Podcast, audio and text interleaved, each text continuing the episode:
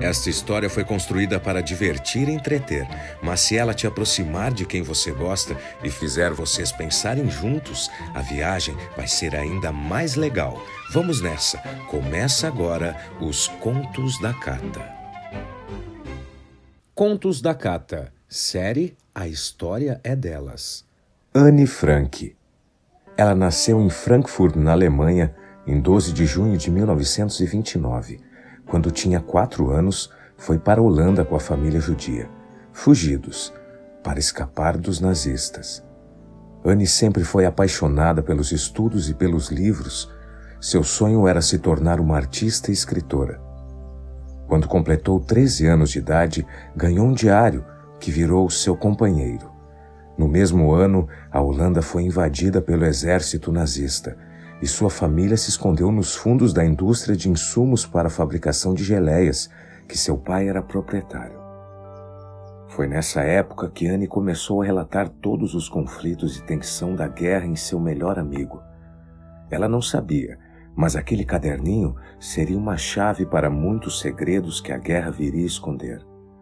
Essa terrível guerra acabou levando quase toda a sua família. Sua mãe Edith, Margot, sua irmã mais velha, inclusive ela. Mas seu pai Otto sobreviveu aos horrores daquele momento tão triste. Quando a guerra terminou e os nazistas foram derrotados, duas funcionárias da antiga fábrica de Otto, que também eram grandes amigas da família, encontraram o diário de Anne Frank.